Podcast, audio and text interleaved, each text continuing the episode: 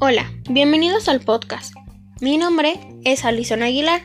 En este espacio encontrarás distintas definiciones de sustancias tóxicas. Espero ayudarte con lo que deseas. ¿Qué es una sustancia tóxica? Las sustancias tóxicas son productos químicos cuya fabricación, uso y eliminación representan un riesgo inasumible para la salud humana y el medio ambiente.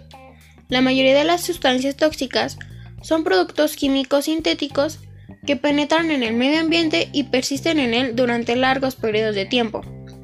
Hay varias modalidades de sustancias tóxicas, como sustancias exógenas al organismo, que se llaman xenobióticos, sustancias producidas por seres vivos, que se llaman toxinas, y estados físicos de las sustancias tóxicas, como sólido, líquido, aspersores y gases.